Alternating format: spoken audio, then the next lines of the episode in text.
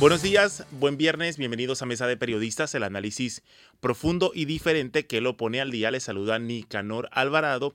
En esta ocasión, por ahora, en, en compañía de Sabrina Bacal. Sabrina, buenos días. Buenos días, Nicanor. Buenos días a nuestra audiencia.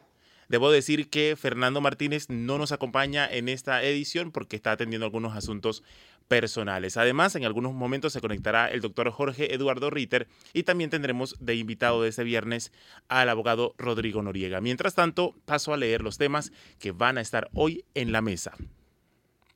Hablaremos sobre la noticia de que la Corte Suprema de Justicia admitió un amparo de garantías presentado por una de las personas a la que la jueza Valoisa Martínez absolvió en el caso New Business y contra quien la Fiscalía eh, presentó un recurso de apelación. ¿Cómo esto incide en el curso de este proceso que debería estar en segunda instancia? Aquí lo pondremos, eh, lo pondremos bajo la lupa. También hablaremos sobre el contrato minero que hoy va a tercer debate después de un insólito y muy rápida, una muy rápida discusión en segundo debate ayer en medio de fuertes protestas. Y lo que hace noticia este y el próximo fin de semana son fines de semana políticos como lo que hemos visto, los que hemos visto en las últimas semanas también, partidos como el Popular, Panameñismo, el Cambio Democrático y Vamos deberán definir lo que le falta de su oferta electoral. Pero vamos a arrancar, Sabrina, con eh, lo que pasó ayer y bueno, y lo que se espera pase dentro de una hora y media cuando de una forma insólita pues la Asamblea Nacional empiece a sesione un viernes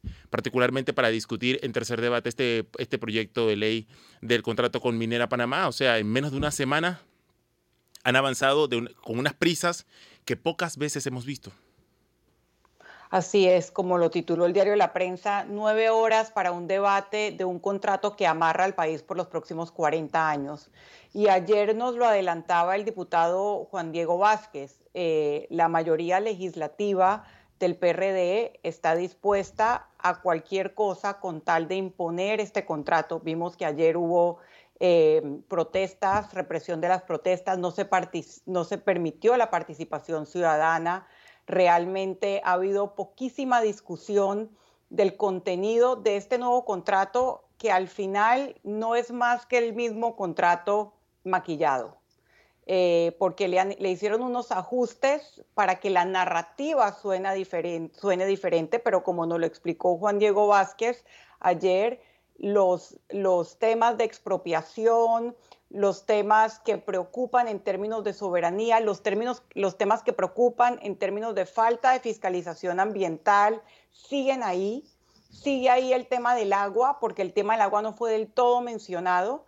Em, y realmente creo que, el gobierno hace un gran daño al país en estos momentos, eh, pasando este contrato contra viento y marea porque un gobierno que se la ha pasado diciendo que su meta y su objetivo es mantener la paz social, está verdaderamente poniendo en juego la paz social del país eh, con esta nueva imposición. Una nueva crónica de un contrato que quieren imponer, el mismo contrato de antes, un poco maquillado. Realmente eh, vergonzoso y doloroso que así funcione nuestra asamblea en contubernio con el, con el Ejecutivo.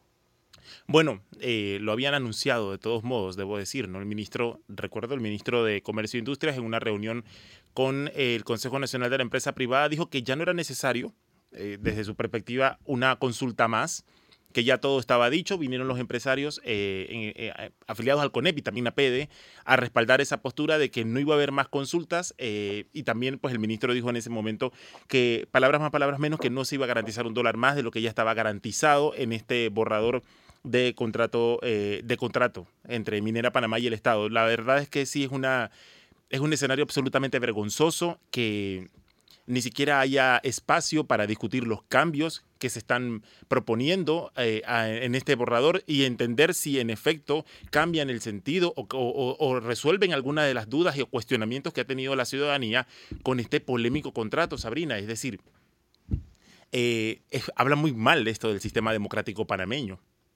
Habla muy mal, eh, definitivamente que algo que amarra al país por los próximos 40 años merece y necesita un debate a profundidad. Esto que están haciendo realmente va a tener consecuencias muy graves ya las estamos viendo en las calles, las estamos viendo en la frustración de los ciudadanos.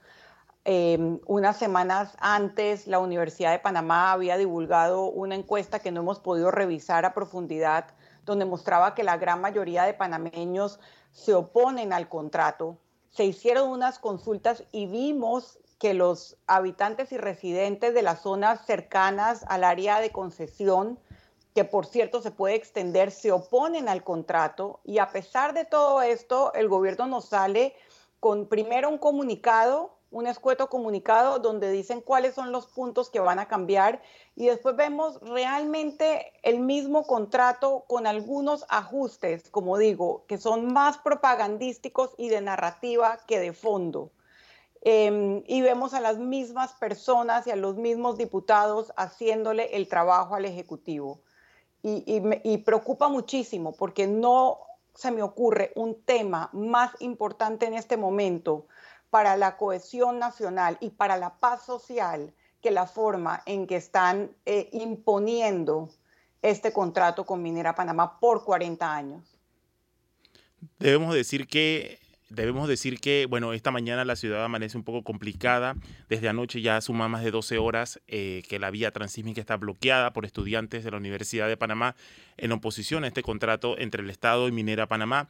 Ayer vimos una situación bastante complicada en la Plaza 5 de Mayo, frente de la Asamblea Nacional. Incluso un fotógrafo resultó herido en su ojo, lo que eh, también desató una respuesta de la Policía Nacional ante las acusaciones de que estaba reprimiendo de forma brutal en ese lugar. Lugar que esta asamblea que paradójicamente, mientras intenta avanzar de una manera expedita, inusitada en esta discusión, bueno, ni siquiera podría llamarse discusión, simplemente en la aprobación de este proyecto de, este proyecto de ley, eh, ha también bloqueado los accesos o, está bloqueando la posibilidad de que quienes se opongan puedan allí eh, expresar de una manera eh, consistente su cuestionamiento a este documento. Ya se conecta, ya está con nosotros el doctor Jorge Eduardo Ritter. Doctor Ritter, hemos visto lo que ha sucedido ayer en la Asamblea Nacional. Estamos eh, analizando un poco la velocidad con la que se ha llevado adelante este segundo y ya tercer debate de este proyecto de ley 1100. ¿Cuál es su mirada? Bueno, eh, una de las características de este proceso y sobre todo en esta etapa final ha sido la, la celeridad, la opacidad con la que han actuado. esta, este contubernio entre órgano ejecutivo y legislativo, eh, que es eh, que ya parece ser la, la, la, norma. Hay que recordar con cuánta celeridad aprobaron, porque ya venía la, oferta electoral del PRD aprobaron las reformas electorales en tres debates sucesivos y el presidente lo firmó el mismo día eh, y ahora eh, en un contrato que vincula a Panamá con una empresa privada por los próximos 40 años y, y utiliza o va a apropiarse de nuestro recurso mineral, eh, se aprueba en cuestión de horas. Yo no he visto o tenía tiempo de no ver un debate en el que incluso excluyeron la necesidad de leer el contrato. Eh, yo he dicho y lo reitero que si el tratado Heibuno Varila lo denominamos los panameños el tratado que ningún panameño firmó, este va a ser el tratado que ningún diputado leyó. No, no, ha, no, no ha habido el menor tiempo para leer este contrato y no es de extrañar tampoco que los gremios de la empresa privada, me refiero al CONEP, la PEDE, si ellos ya le habían dado su bendición al anterior. De manera que, por supuesto, que si le dieron la bendición al anterior, este que se supone que es menos peor que el anterior, por supuesto que le iban a dar la, la bendición. Lo que yo me pregunto es, ¿qué responsabilidad les cabe a todos aquellos voceros, funcionarios e incluso de la empresa privada que negaban que algunas cosas que estaban en ese, en ese contrato eran ciertas, lo negaban a pesar de la evidencia de que estaba escrito, y ahora que el propio gobierno confiesa que sí estaba en aquel contrato que ellos decían que no estaba, entonces ahora, ¿qué cara tienen para, o qué autoridad moral tienen para decir ahora que ellos aprueban o no aprueban el, contrato, si es que lo habían aprobado con anterioridad.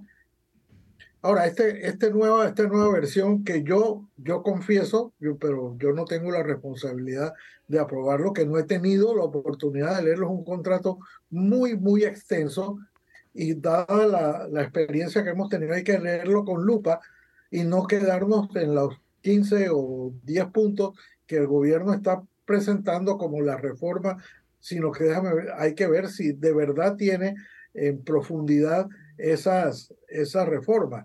He visto que hay algunas que, cláusulas que se han suprimido, lo cual es importante, pero creo que la ciudadanía merece un poco más de respeto y que la asamblea no actúe como si fuera una banda de fascinerosos que tienen que, que planear la, una, una actividad en cuestión de horas porque se pierde la oportunidad. No sé si la oportunidad es ahora, vísperas de las fiestas patrias o el fin de semana del, del Cristo de Portobelo, pero me, me, parece que es una, una, eh, un proceso ignominioso, un proceso de, de, de vergüenza, de desfachatez absoluta, entregarle al país en cuestión de tres días un contrato de esa naturaleza que nos amarra por 40 años y decir que no, que ya no es necesario ninguna, ninguna consulta más. Eh, esto ha sido de verdad un, un insulto. Uno puede decir que, bueno, una, una raya más para el tigre. Esto no es una raya más. Esto, esto dista mucho de ser una raya más de las muchas que se le pueden endilgar al gobierno, en este caso a la, a la asamblea, sino que es, es una, una mancha mucho más grande que una raya que va a definir, en mi opinión, el legado de este gobierno. Aquí está marcado cómo actuó el gobierno. El presidente Cortizo dijo en su discurso inaugural, su discurso de toma de posesión, que lo importante no era cómo entraba, sino cómo salía. Bueno, va a salir con, un, con una, una estela de vergüenza por la forma como ha actuado en una materia tan importante, no le ha dado la cara al país. La, la, otra vez que iba, que anunció cómo era que se iba a repartir el dinero, lo hizo con toda la, eh, la comisión negociadora en cadena nacional de televisión diciendo lo, lo, maravilloso que era la manera como iban a distribuir y todavía tardamos más de un año en ponerle los puntos y los comas a ese contrato. Ahora, con una avalancha de críticas, tardaron unas pocas horas en ponerse de acuerdo con la empresa y unas menos horas en pasarlos por los tres debates de la Asamblea. Le ha agregado a una gestión bastante cuestionada, una estela de vergüenza que, que, lo, que llevará para siempre por la manera como ha actuado, la manera tan casi clandestina, tan opaca, tan cobarde como se ha actuado en esta, en esta coyuntura de la, de la aprobación de la, del, del tratado minero. Sabrina. Sí, creo que los adjetivos del doctor Ritter son perfectamente adecuados. Eh, la Asamblea ha actuado como una banda de fascinerosos en la clandestinidad, de espaldas al público, sin participación, sin siquiera haber leído este nuevo contrato. Y me parece bastante importante eh, recordar el papel también vergonzoso que han tenido los líderes de los gremios del sector privado. Eh, han avalado un contrato que según los entendidos y los expertos, y no estoy hablando solamente de los ambientalistas, también estoy hablando de los constitucionalistas, es violatorio de nuestra constitución y es dañino para los intereses del país. Ahí estoy viendo al diputado Ávila que entre uno de sus argumentos era que ojalá San Miguelito tuviese minería. ¿Qué tipo de argumento es ese?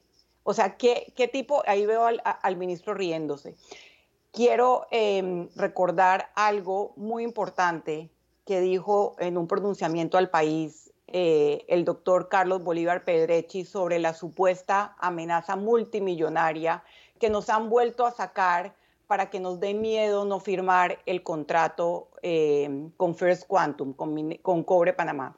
Dice el doctor Pedrechi, por la, por la total falta de fundamento jurídico, la amenaza de una demanda multimillonaria contra el Estado no asusta a nadie. El principio de la seguridad jurídica en que se apoyaría tal demanda no favorece a ninguna de las partes que haya violado normas legales y constitucionales que rigen la materia. O sea, eh, nos están asustando con la demanda multimillonaria que no tiene fundamento jurídico. Están pasando un contrato que compromete los intereses del Estado panameño por los próximos 40 años eh, y este tristemente va a ser el legado de Laurentino Cortizo. Ayer eh, supimos que en el debate, que fue el proyecto de ley, en segundo debate fue aprobado por 45 diputados, hubo eh, nueve votos en contra y algunas abstenciones, creo que dos.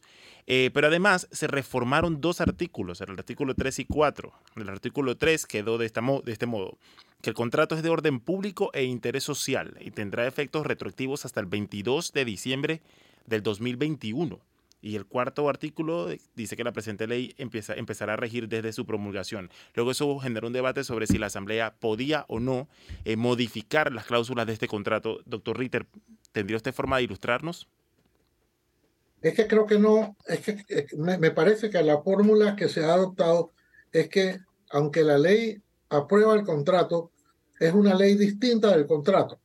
Vamos a decir, el artículo 1 dice, apruebas el siguiente contrato desde, la, desde el principio hasta el fin. Y luego dentro de la misma ley, pero no dentro del contrato, se dice, esta ley es de orden público, de interés social, porque le quieren dar en, un efecto retroactivo y el otro desde cuándo rige. Pero en realidad, eh, esta, esto no es una modificación al contrato, sino es simplemente una, modificación, una modificación o una adición, o sí, al instrumento mediante el cual se va a aprobar la, la, ley. No es una modificación al contrato, es nada más una adición a la ley que lo aprueba.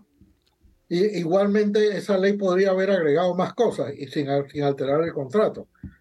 Por ejemplo, hubieran podido decir que esta ley eh, cambia eh, el, código minero o, meter un camarón. Esta ley eh, define el día de la, de la cutarra. O sea, no, no, no le no altera para nada. Lo que la Asamblea no puede hacer es cambiar el texto del contrato y, creo que hasta donde sé no lo hizo. No, no, no lo ha hecho, pero no lo puede hacer.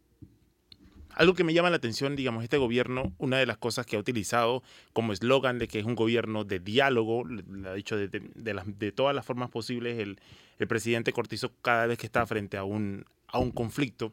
Y es curioso, eh, primero, cómo han sido selectivos con ese concepto del diálogo. Eh, después de presiones, han abierto, abrieron la, las consultas en en la primera etapa ¿no? de este proceso, cuando hubo el primer borrador. Luego fueron selectivos en, en, en, decidir qué cosas iban a, modificar después de las consultas. O sea, de hecho, ha habido muchísimo debate sobre la manera en la que la Asamblea Nacional regresó ese proyecto de ley al Ejecutivo sin siquiera haberlo rechazado como algunos teóricos aseguran que debió ser. Pero entonces el gobierno argumenta, porque así dijo el ministro, que ellos se limitaron a modificar las cosas que la Asamblea les dijo que había que modificar. Y entre ellas, eh, por ejemplo, dejaron por fuera lo concerniente a agua, que ha sido uno de los debates más importantes, estructurales de, este esta situación, eh, lo concerniente a lo que el Estado va a recibir como ganancia, o sea, si, puede ser o no, o si debe ser o no debe ser un socio, tomando en cuenta que el, mineral le pertenece a la nación panameña, como suele decir eh, Fernando Martínez. Es decir, eh, Habría que revisar también cuando el gobierno dice diálogo, cuando habla de consenso, cuando habla de paz social, a qué se está refiriendo, porque evidentemente en condiciones como esta, en contextos como estos, es una frase rebuscada, maquillada, para acomodarla a, digamos, al, a las ideas que básicamente lo que hemos visto que quiere, quiere imponer, o sea, quiere que pase sí o sí. Es decir, nunca parece, parece que nunca estuvo en, el, en, en, en entre las posibilidades del gobierno, o entre los intereses del gobierno negociar un dólar más o negociar mejores, eh, eh, otra política ambiental con respecto a esta mina, o, o siquiera escuchar a la gente para entender qué quería, o si quería la minería o no quería la minería. Es decir, el, el, fue una, un diálogo, una negociación, perdón, un, un, una consulta controlada en un escenario en que simplemente la gente iba a decir lo que quería, a expresarse, a desahogarse, y evidentemente se hicieron de oídos sordos. Entonces, eh, es coherente con esa política lo que estamos viendo ahora de que van a, pasar, porque sí, ese, este proyecto de ley, es decir, probablemente lo que tengamos este mismo fin de semana ya es una ley, una ley sancionada y bueno, lo que vamos a ver o lo que creo que vamos a ver son los efectos de eso y habrá que ver entonces cómo el gobierno responde y cómo hace, cómo compagina esto que ha pasado con su discurso todavía perenne de, de que es un gobierno de diálogo, es un gobierno de puertas abiertas, un gobierno de negociaciones. Eh, Fernando, eh, Sabrina y doctor Ritter, ¿algún comentario antes de irnos al cambio? No, creo que ha quedado claro la gravedad de lo sucedido ayer y, todo indica que, hoy van a terminar eh, con el asunto, con algo que compromete al Estado por los próximos 40 años y realmente muy, muy preocupada por cómo esto puede alterar aún más la paz social que el gobierno tanto ha dicho eh, defender y procurar. Es hora de irnos a nuestro primer cambio para comerciales. Al volver hablaremos sobre qué pasa con el caso de New Business y el escenario político que todavía está por o falta por definirse en este mes, particularmente en los asuntos vinculados con las postulaciones. Esto es Mesa de Periodistas, el análisis profundo y diferente que lo pone al día. Estamos de regreso con Mesa de Periodistas, el análisis profundo y diferente que lo pone el día. Antes de pasar a analizar la situación del caso New Business, queremos hacer unas conclusiones finales, o unas conclusiones más bien, sobre eh, la discusión en segundo y bueno, la que va a haber hoy en tercer debate del contrato de ley, del contrato o el proyecto de ley 1100 que aprueba el contrato entre Minera Panamá y el Estado. Sabrina. Sí, bueno, recordar que uno de los temas más álgidos para la opinión pública panameña con el contrato minero fue el tema del agua, sobre todo después de las declaraciones del ex administrador del canal Jorge Quijano diciendo que efectivamente la, expropiación de tierras y el hecho de no limitar la concesión de First Quantum puede poner en riesgo las aguas del canal y las aguas del país. Y recordar que el tema del agua es completamente ignorado por este nuevo contrato modificado. Em, Creo que eso es bastante importante. Lo otro, hubo solamente nueve diputados que votaron en contra. Eh, ellos son los independientes o de libre postulación, Walkiria Chandler, que es la suplente de Gabriel Silva, Raúl Fernández, Juan Diego Vázquez y Edison Brose. Votaron también en contra los panameñistas Elías, Vigil, eh, Pedro Antonio Torres y el PRD, el diputado PRD Hugo Méndez Lisondro. Básica, y Zulay Rodríguez también del PRD. Fueron los nueve votos en contra ayer. 45 votos a favor y muchas abstenciones. El del PRD más bien fue Eugenio Bernal. Eugenio Bernal, gracias. Antes, antes de pasar al temario business, ya tenemos con nosotros a el abogado Rodrigo Noriega vía telefónica. Eh, señor Rodrigo, nos gustaría tener una, una reflexión suya sobre lo que hemos visto esta semana en la Asamblea con el proyecto de ley 1100 de contrato minero. buen día, Mincanor, buen día, Sabrina, buen día, doctor Ritter, buen día a la audiencia. hoy es un día un poco difícil en el país. Eh, esta ha sido una semana de goles. Eh, tuvimos goles en el juego de la selección nacional con Guatemala el martes, luego un gol en la Corte y el miércoles y ayer pues jueves eh, los goles en la Asamblea Nacional con el contrato minero. Hay una serie de, situaciones creo que Sabrina puntualizó, pero creo que vale la pena remarcar. Primero, este es o este fue un proyecto de ley 1100 distinto al 1043. Eso tiene unas consecuencias jurídicas interesantes. En otras palabras, este no es el contrato jurídicamente, eh, en forma técnica, este no fue el contrato que la Asamblea devolvió al Ejecutivo. Este fue otro proyecto de ley. Quiere decir que este proyecto de ley ameritaba su propio proceso de consulta, que no lo tuvo. Entonces, un proyecto de ley consulto. La mayor parte de las causas de inconstitucionalidad siguen ahí, algunas que tienen que ver con el contrato y otras que tienen que ver con la con dos cosas fundamentales. Uno, no ha habido licitación pública internacional, que es lo que exige el marco legal minero. Segundo, la propia empresa, First Quantum Minerals Limited, reconoce que el gobierno de China es dueño del 20% de sus acciones y además 10% de las acciones mineras para S.A. son del gobierno de Corea del Sur. Estos dos hechos violan la Constitución, además, por si fuera poco. Más allá de la, de la crítica ambientalista, que, muchos han reducido a, a, oponerla contra eh, los, los sacrosantos trabajos, que qué bueno que estamos defendiendo los trabajos de las personas en la mina. Ojalá hubieran defendido los trabajos de la empresa privada cuando cerraron la economía durante la pandemia. Si la Asamblea Nacional está tan preocupada por las jubilaciones, hombre, se hubiera podido hacer un diálogo nacional sobre las jubilaciones hace rato, se hubiera podido resolver el, problema de la Caja de Seguro Social. Es más, el presupuesto de la Asamblea, si lo reducen 200 millones, era más que suficiente para darle a los jubilados de 350 o algo bajo menos que por cierto el gobierno los va a tener que cargar igual porque el contrato dice, el nuevo contrato dice que bueno, eh, la, la, habrá años en los que la minera no pagará el derecho mínimo garantizado, bueno, el gobierno tiene que ver cómo hace en esos casos, ¿no? Y, y se le permite a la minera suspender sus operaciones hasta por cuatro años en cada tramo de 20. Recordemos que tenemos un contrato de 40. Es decir, pueden suspender sus operaciones por cuatro años y ahí no hay ingreso mínimo garantizado y no hay nada. Así que eh, me llama la atención el famoso fideicomiso del oeste, de, perdón, fideicomiso de desarrollo del Atlántico, en el que son cinco ministros de Estado, el diputado del área y tres alcaldes. O sea, básicamente es un, es un eh, paquete totalmente politizado. Yo creo que eh, esto va a ser una fuente permanente de dolores de cabeza. Nos va a llevar en los próximos días a una parálisis del país innecesaria eh, los beneficios económicos, bueno, el gobierno va a recibir 770 millones en un mes, aprobado ese contrato, que pienso que va a ser aprobado el día de hoy y publicado este mismo día de hoy en la, Gaceta Oficial, con esa premura tan desusual en el gobierno de Laurentino Cortizo, ya la segunda vez que lo hace, la, primera vez fue la semana pasada con la ley que le dio a los diputados, el PRD les quitó la competencia de la, de la alianza territorial del, Partido Popular, el panameñismo y el cambio democrático. O sea que aquí hubo un pro quo político. Le dieron a los diputados del PRD una serie de prerrogativas a fondos de la descentralización, la ley que eliminó los residuos múltiples, etcétera, etcétera. Quién sabe cómo se han movido las partidas del Estado en materia de descentralización y otros fondos.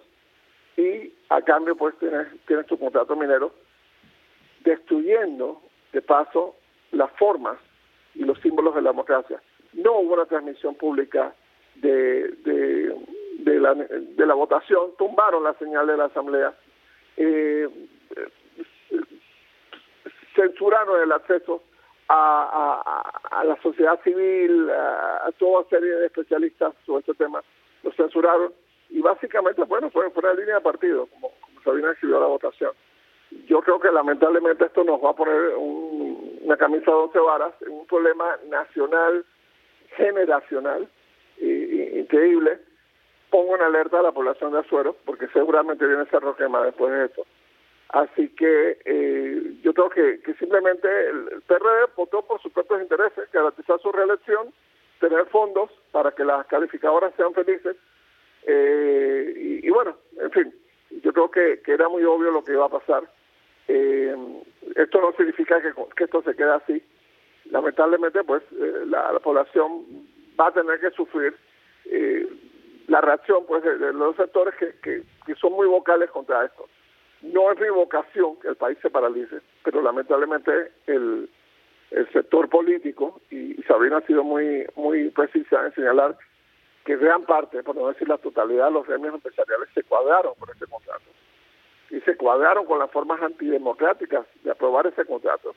Entonces, el día de mañana pierden argumentos de poder cuestionar otras prácticas antidemocráticas o cuestionar a la Asamblea Nacional y decir, bueno, ¿y qué pasó con la ley de extinción de dominio? ¿Qué pasó con tal o cual cosa? Pero, pero señores, si ustedes endosaron la reelección de estos diputados, ustedes endosaron la forma en que estos diputados, el Poder Ejecutivo, se repartieron eh, el, Estado panameño. Entonces, el que da su permiso explícito o implícito para lo más, da su permiso explícito o implícito para lo menos. Bueno, creo que analizado la, el escenario en el que estamos con respecto a este proyecto de ley 1100 y lo que y entendiendo o, previendo lo que debe pasar esta, esta, esta mañana en la Asamblea Nacional cuando a las 9.30 se, se haga el primer llamado Ah, para el tercer debate de este proyecto de ley, podemos entonces dar paso al siguiente tema que tenemos en agenda, que es que también es complejo, que es el caso New Business. Eh, es importante contextualizar un poco. La jueza Valoisa Marquines había absuelto a un grupo de personas, entre ellas a Vernon Salazar Zurita, eh, por presunto blanqueo o por blanqueo de capitales en la causa de New Business. Recordemos la utilización de fondos públicos eh, triangulados para la compra de la editora Panamá América. La Fiscalía Superior contra la Delincuencia Organizada presentó una apelación ante el Tribunal Superior de Liquidación de Causas Penales y contra esa apelación la defensa de Vernon Salazar presentó un amparo ante la Corte Suprema de Justicia, amparo que fue admitido. Eh, eh, abogado Noriega, quisiéramos entender qué efectos tiene esta admisión de amparo en el proceso que se lleva adelante en el, en el caso New Business. Es decir, estamos a la espera de que el Tribunal Superior de Liquidación eh, se pronuncie sobre eh, las apelaciones presentadas no solamente por la Fiscalía, sino también por las, por la defensa de quienes fueron condenados, entre ellos el expresidente Ricardo Martinelli. Gracias, Nicaragua, por la oportunidad de hablar sobre este tema. Mira, si Panamá fue un país de instituciones, de un Estado de Derecho robusto, sería muy fácil explicar y, hasta pronosticar lo que, lo que debería pasar. Como no lo somos, voy a presentar los dos escenarios de, la situación. Técnicamente, el amparo interpuesto por el abogado William Parodi, que fue fiscal también en el caso de Bernón Ramos, eh, técnicamente ese amparo es contra la admisión de la apelación interpuesta por el Ministerio Público contra el Ministerio Público no apeló las condenas del caso New Business, el Ministerio Público apeló las absoluciones del caso New Business. Así que técnicamente el amparo de garantías constitucionales admitido por, por Cecilio Sedalice Riquelme, eh, saludos a Juan Carlos Varela, eh, es solo focalizado contra la admisión de la apelación del Ministerio Público. En papel, en teoría jurídica, y más o menos esas han sido las tendencias de los, de los últimos años, el tribunal no debería detener el resto del caso. Es decir, el tribunal debería separar, separar esta causa, eh, el, el tema del amparo de garantías, y luego eh, eh, avanzar con el tema de Martinelli y los otros eh, personas que apelaron, que no son parte del, acto que apeló el Ministerio Público, y cuando se resuelva el amparo de garantías, entonces el tribunal atenderá pues lo que se refiere a, lo, a, la apelación del Ministerio Público. Eso es lo que en teoría debería, podría pasar. También ha sido la práctica, la práctica histórica, ha sido que un amparo paraliza todo el caso. Pero la tendencia más reciente, la tendencia, digamos, moderna, es que se separan los actos jurídicos. Se separa el acto jurídico que fue impugnado por el amparo del resto del, del, caso y el resto del caso avanza. Ese es básicamente el, el, punto. Pero esto va a depender de lo que quieran hacer los magistrados. Así que ahí vamos a ver un poco de voluntad.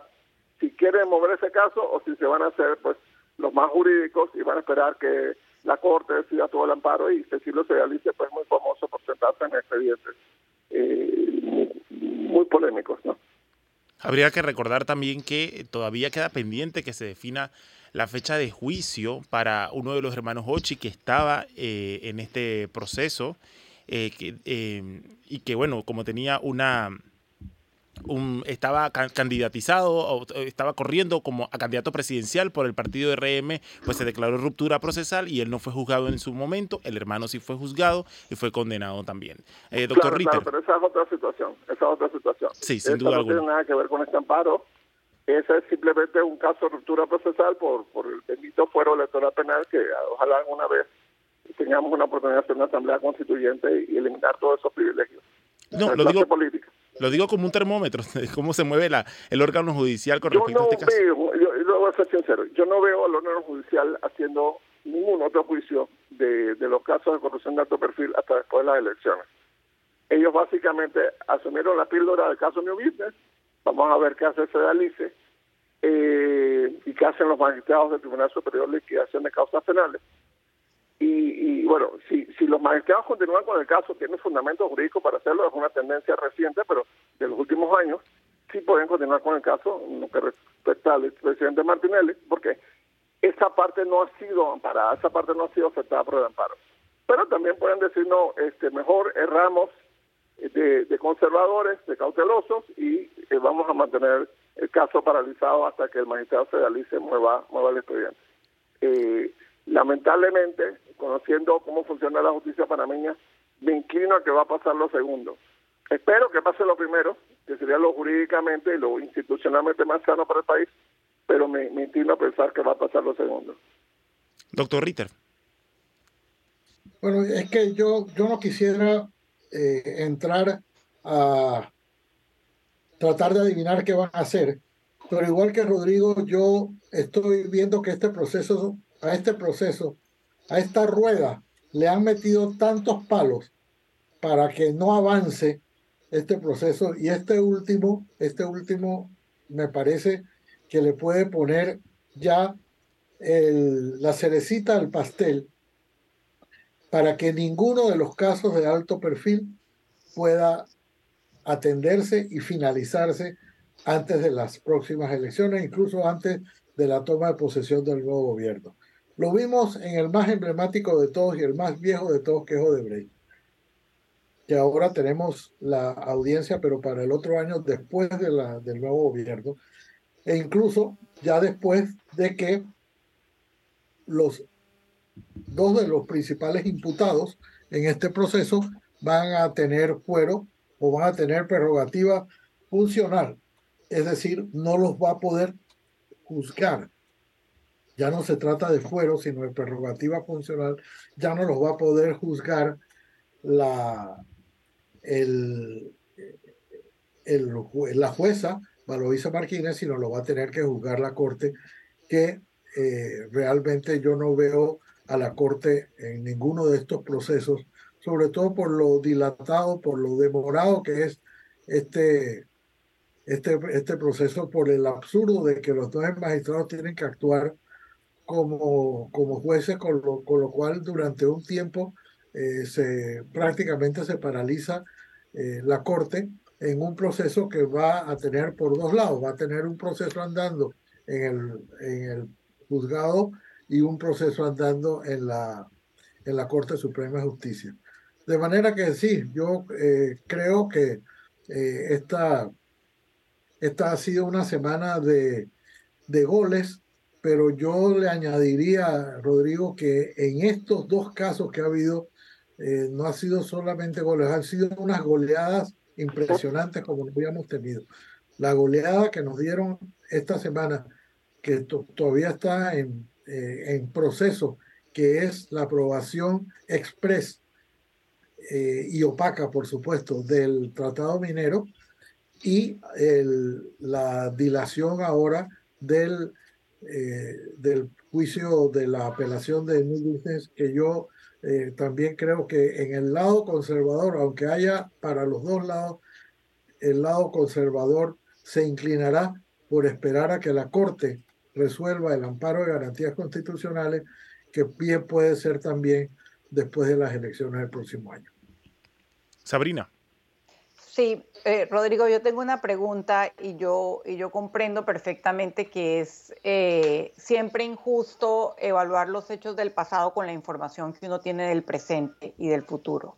Pero si el Ministerio Público no apela, eh, este, no habría espacio legal para este amparo sabiendo eso y también desde el principio que el Ministerio Público apeló, hubo voces que dijeron que no era realista o sensato abrir digamos, esa brecha o ese espacio o esa puerta para amparos como este. ¿Usted, usted qué piensa de esa decisión eh, del Ministerio Público de haber apelado?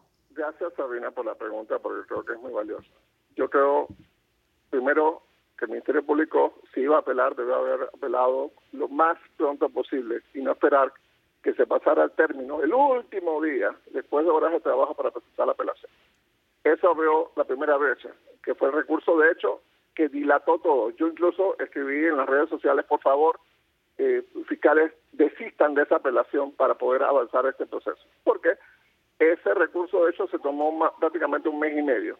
Mes y medio que hubiera servido perfectamente para decidir el caso. Ah, no, que se escapaban estos empresarios. Bueno, ¿sabes qué? Este, mala suerte.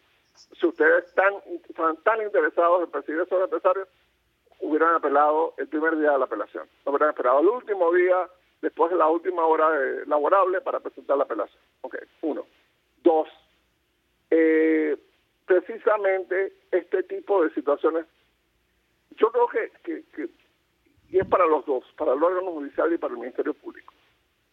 Yo creo que ellos en su ritual, eh, recordemos que estas son culturas, culturas, eh, cuando la gente empieza a trabajar por mucho tiempo, en una misma organización, haciendo el mismo trabajo todo el tiempo, empieza a desarrollar una cultura organizacional que, aunque el caso tenga un millón de páginas o tenga diez páginas, para los efectos, la mentalidad es la misma. No, bueno, esto es una, una cosa burocrática. No, no, no. Yo, yo creo que, que, primero que todo, y siempre he sido eh, residente en esto, estos casos, eh, se debe haber mantenido la fiscal Tania Sterling en, este tema. Eh, creo que la falta de ese rigor procesal, de estar encima del tema, de entender la urgencia del tema, tanto por parte del Ministerio Público como por parte del órgano judicial, nos ha llevado a una situación en la que hay también del Tribunal Electoral, recordemos el gran retraso que provocó el Tribunal Electoral el 22 de marzo del 2022, admitiendo que Ricardo Martínez tenía fuero electoral penal, lo que provocó un recurso de inconstitucionalidad que tomó seis meses de resolver y en diciembre del 2022 se decide entonces vincular eh, eh, a Ricardo Martinelli al caso Business. Si el Tribunal Electoral no mete la pata de esa forma tan garrafal, el caso Business se hubiera decidido en enero de este año y posiblemente a esta fecha ya tendríamos un fallo de la Corte Suprema de Justicia. Así que todos los órganos públicos han tenido que ver con esto. Eh, yo creo que, que la falta de, de, entender, de asumir plenamente por, por los órganos el órgano judicial, el Ministerio Público, que se tratan de casos extraordinarios, excepcionales, que requieren precisamente una conducta procesal de, digamos, de alto calibre. No, no, o sea, sí está bien, tenemos una jueza que tiene un, un, juzgado de, de, alta tecnología con todos los recursos, qué bueno, pero no es solo eso. Sea, eh, haber pospuesto el caso o, o de vez para después de las elecciones, eso es una canallada. Eso no se debió haber permitido. Así era por espacio, era fácilmente eh, posible buscar espacio, buscar espacio en alguna parte del país para hacer el juicio. O sea, que creo que ha sido muy muy casual, muy casual la actitud, como un poco de, de dejadez. Ah, bueno, ya tenemos los casos, están avanzando, ya no pueden sospechar que en la Corte hay corrupción a nivel generalizada, pero eso no es suficiente. Yo creo que coincido totalmente contigo, Sabrina, en el sentido de la pregunta.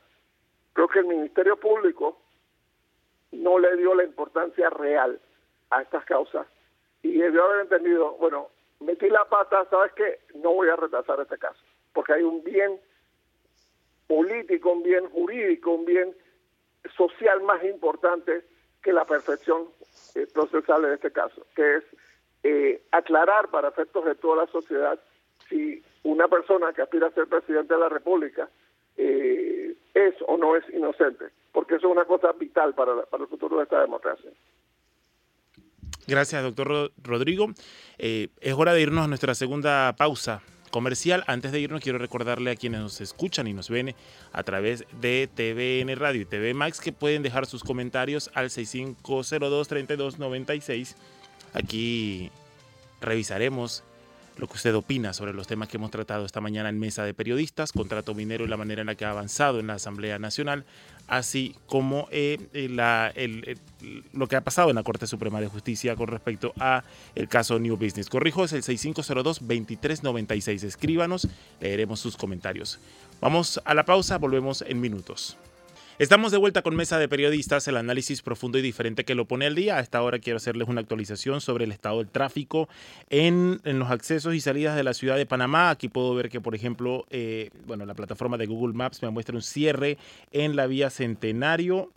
Eh, cerca de la ciudad de la salud, también en, en la vía del puente de las Américas por Howard, también está el tranque, el cierre que se vive desde anoche en la Universidad de Panamá y aquí me reporta algunos cierres en la cinta costera y Avenida Balboa, probablemente vinculados con la eh, discusión, la oposición a la discusión y aprobación del contrato entre Minera Panamá y el Estado. Así que quiero, a propósito de esto, retomar eh, esta conversación sobre lo que está haciendo la Asamblea, los cambios que están, o sea, el, proyecto de ley 1100 con los cambios que están aprobando los diputados. Eh, señor Noriega, usted ilústrenos un poco, ¿qué diferencias estructurales hay entre este borrador y el borrador anterior, entre lo que, lo que hay y lo que debió haber y no está?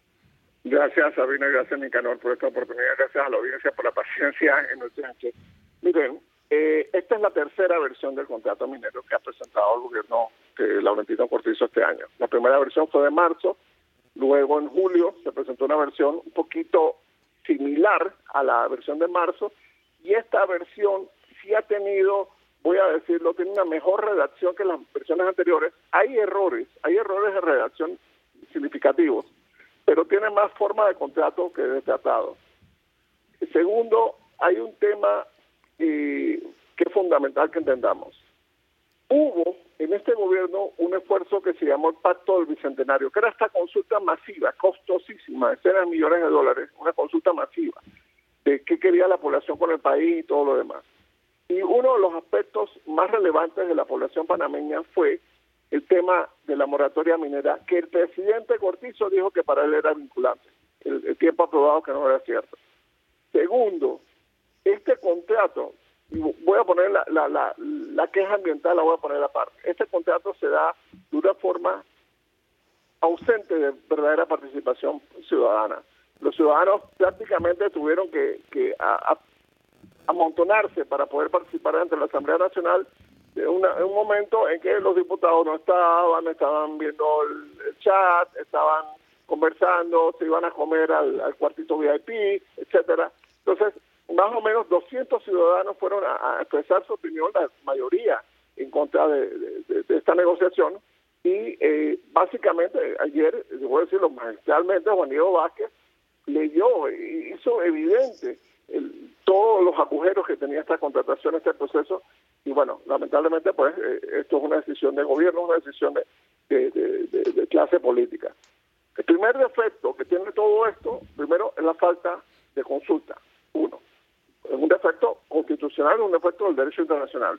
El segundo defecto que tiene todo esto es dentro del marco jurídico panameño no hubo licitación pública, ¿ok? No hubo licitación pública, sino que esto se dio de a dedo. El tercer defecto que tiene esto, que es irrelevante del contenido del contrato, es que la empresa First Quantum Minerals Limited tiene como uno de sus propietarios al Estado de China popular. El gobierno de China popular es dueño del 20% de la minera. Abiertamente lo reconoce la propia minera. Y además, Minera Panamá S.A., como una subsidiaria de First Quantum Minerals Limited, de la cual First Quantum Minerals es dueña del 90%, tiene el otro 10% de que pertenece a Corea del Sur. Eso hace inconstitucional que esa empresa, esas dos empresas, sean parte de un contrato con el Estado panameño. ¿ok? Entonces tenemos esos tres factores previos al contenido del mismo contrato.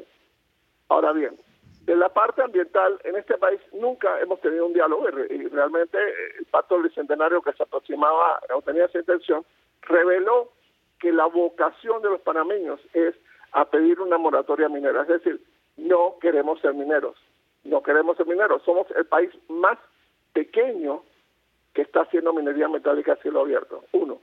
Dos, la gran mayoría de los países que hacen minería metálica a cielo abierto lo hacen en zonas áridas o semiáridas, es decir, desiertos o zonas semidesérticas.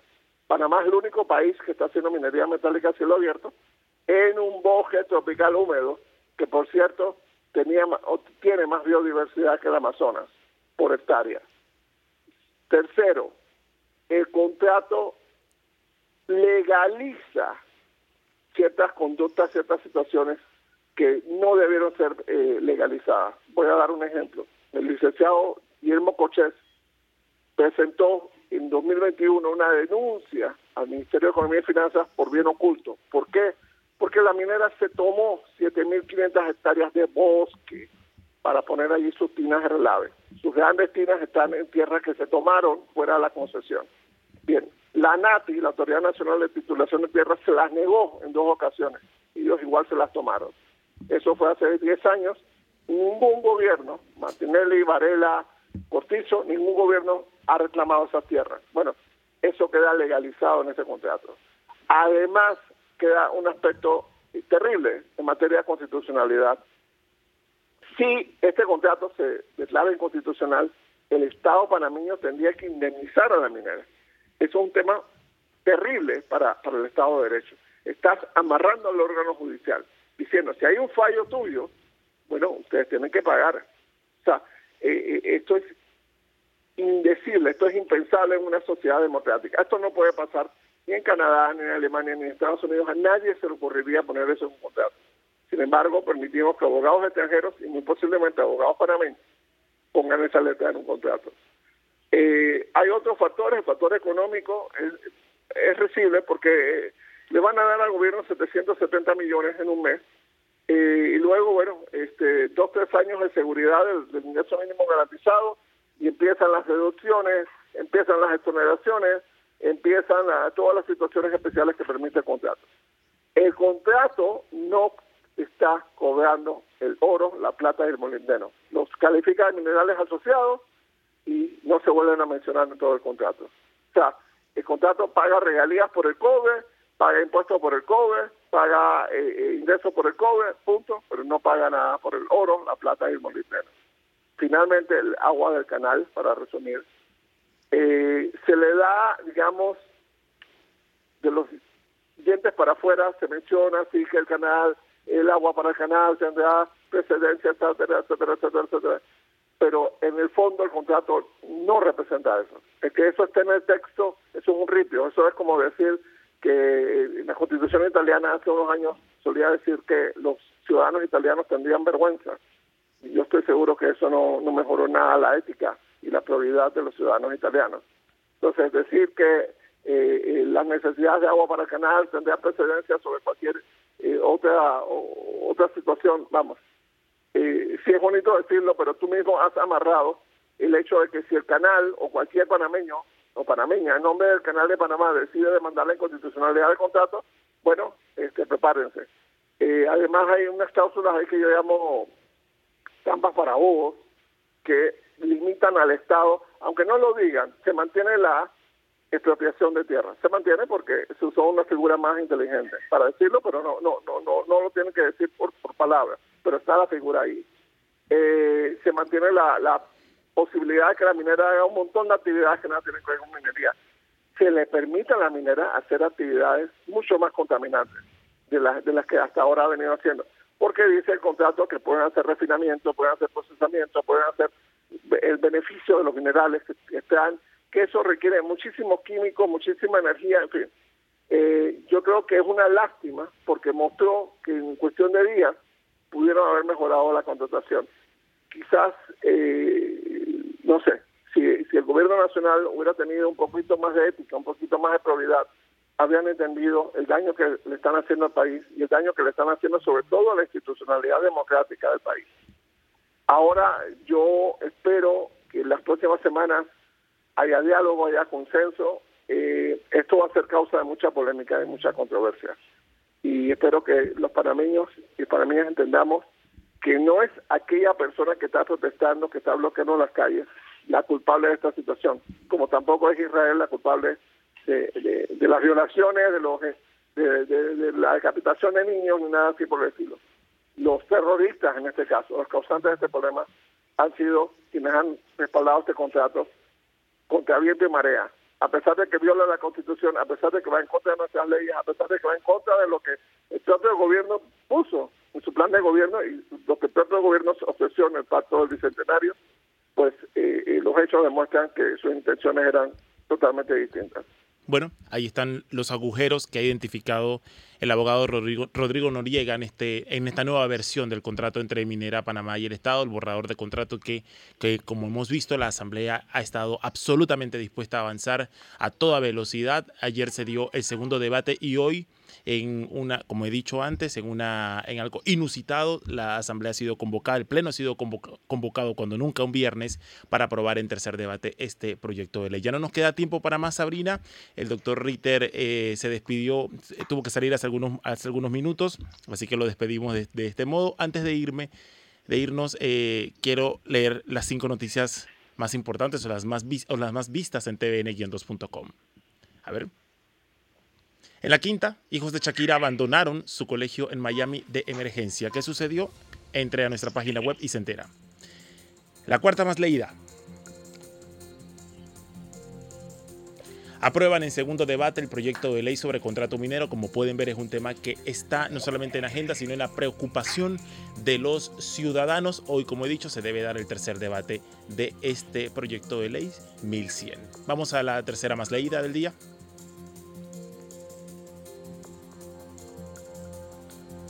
A ver si la tenemos lista. Cierre de vías y protestas en varios puntos en contra del contrato minero. Ahí la imagen es de, la vía transísmica en la Universidad de Panamá, vía que se mantiene cerrada después de más de 12 horas, además de otros puntos de la ciudad como el Centenario, el Puente de las Américas, la Avenida Balboa y la cinta costera que también están afectadas. La segunda noticia más leída en tvn-2.com es Laura Bozo se desnudó al aire en Gran Hermano VIP. Los memes invaden las redes sociales. Si entras, entera. Y vamos a la noticia más leída a esta hora en nuestra página web en vivo. Así se encuentra el tráfico vehicular a esta hora. Un tráfico vehicular que, como ya hemos dicho, eh, está bastante complicado en gran medida por las, las protestas en contra del contrato minero. Ya no, no hay tiempo para más, Sabrina. Gracias por acompañarnos. realmente cargado de noticias este final de la semana. Esperemos lo mejor para este fin de semana y que descansen. Y gracias a nuestra audiencia. Doctor Rodrigo Noriega, gracias por acompañarnos también. Gracias a ustedes y feliz fin de semana a la audiencia dentro de la realidad que tenemos. No dio tiempo para leer los mensajes de, nuestro, de nuestros radioescuchas, pero bueno, así nos despedimos. Tengan buen fin de semana. Nos vemos el lunes.